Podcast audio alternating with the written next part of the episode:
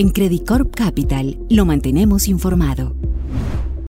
Bienvenidos a este nuevo podcast de Credit Corp Capital. Mi nombre es Carolina Rato, gerente de estudios de acciones andinas. Hoy vamos a comentar sobre el desempeño de nuestros mercados y nuestras recomendaciones. Chile sigue siendo el mercado con el mejor desempeño relativo dentro de sus pares andinos. El IPSA registra un retorno superior al 10% en lo que va este año en dólares. No obstante, el nivel de liquidez se mantiene bajo. De hecho, el volumen promedio diario se ubicó en los 140 millones de dólares, lo que implica una caída interanual del 30%. Las AFPs continúan siendo las principales compradoras de acciones, mientras que el flujo de inversionistas retail aún no aparece con fuerza, debido a las altas tasas que ofrecen hoy los depósitos a plazo. Los extranjeros también han estado del lado de la compra, pero más tímidos a la hora de hacer apuestas. Creemos que en parte por la falta de liquidez. En el ámbito global, los inversionistas siguen atentamente las variables determinantes para evaluar el curso potencial de la política monetaria de la Fed y la actividad económica en China. En el frente local, la temporada de resultados en Chile arrojó muy pocas sorpresas. En el plano político, el inesperado resultado de las elecciones de consejeros constitucionales ha dejado al gobierno en una posición débil para impulsar su agenda de reformas. Dicho esto, seguimos considerando que el catalizador más importante para el mercado local es el inicio del ciclo bajista de tasas por parte del Banco Central, que debiera darse en julio.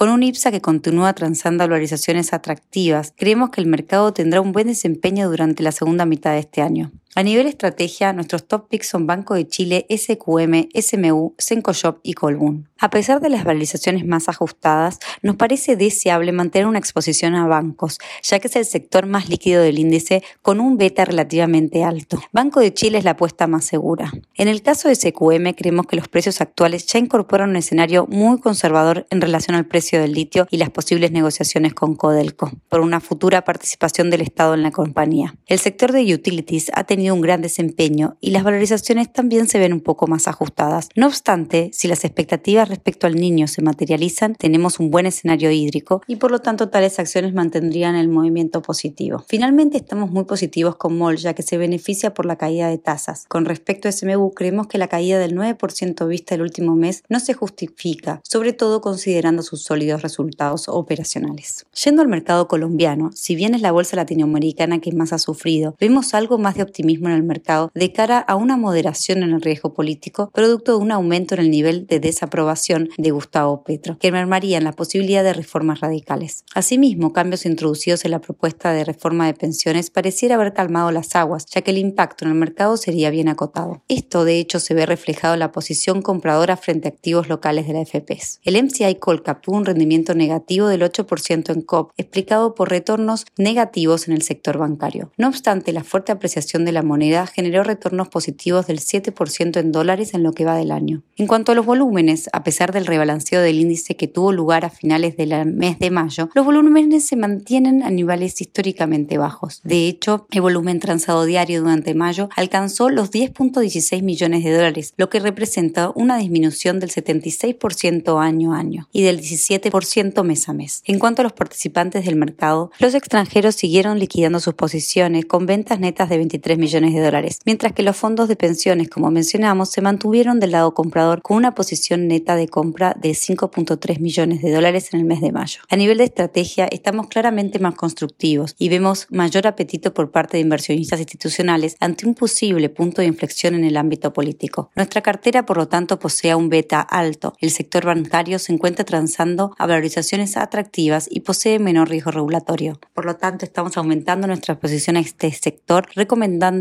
ambas acciones, la ordinaria y la preferencial de Bancolombia y Da Vivienda. Grupo Argos y Ecopetrol también forman parte de nuestro top picks. En lo que respecta al mercado peruano, vemos que su desempeño ha sido más bien mediocre si lo comparamos con sus pares, a pesar del menor ruido político y las medidas que ha implementado el gobierno para promover la recuperación económica. Esto se debe a que los inversionistas se mantienen cautos ante la posibilidad de un fenómeno del niño de intensidad fuerte y el impacto que este podría generar en el crecimiento económico de este año y en parte del próximo. En cuanto los flujos del mercado, solo los fondos de pensiones fueron compradores netos en mayo, mientras que las personas naturales y extranjeros y otros inversionistas institucionales fueron vendedores netos. En cuanto a nuestro portafolio de cinco acciones recomendada para Perú, estamos incluyendo a Ferricor por su naturaleza defensiva y la sólida generación de caja que se espera para este año. Asimismo, recomendamos también en el distribución y en el generación, cuyas valorizaciones se ven impulsadas por la expectativa de venta por parte de Nelam. Finalmente, dentro de minería, Buenaventura nuestra acción favorita, debido a su alta exposición a los metales preciosos como el oro y la plata,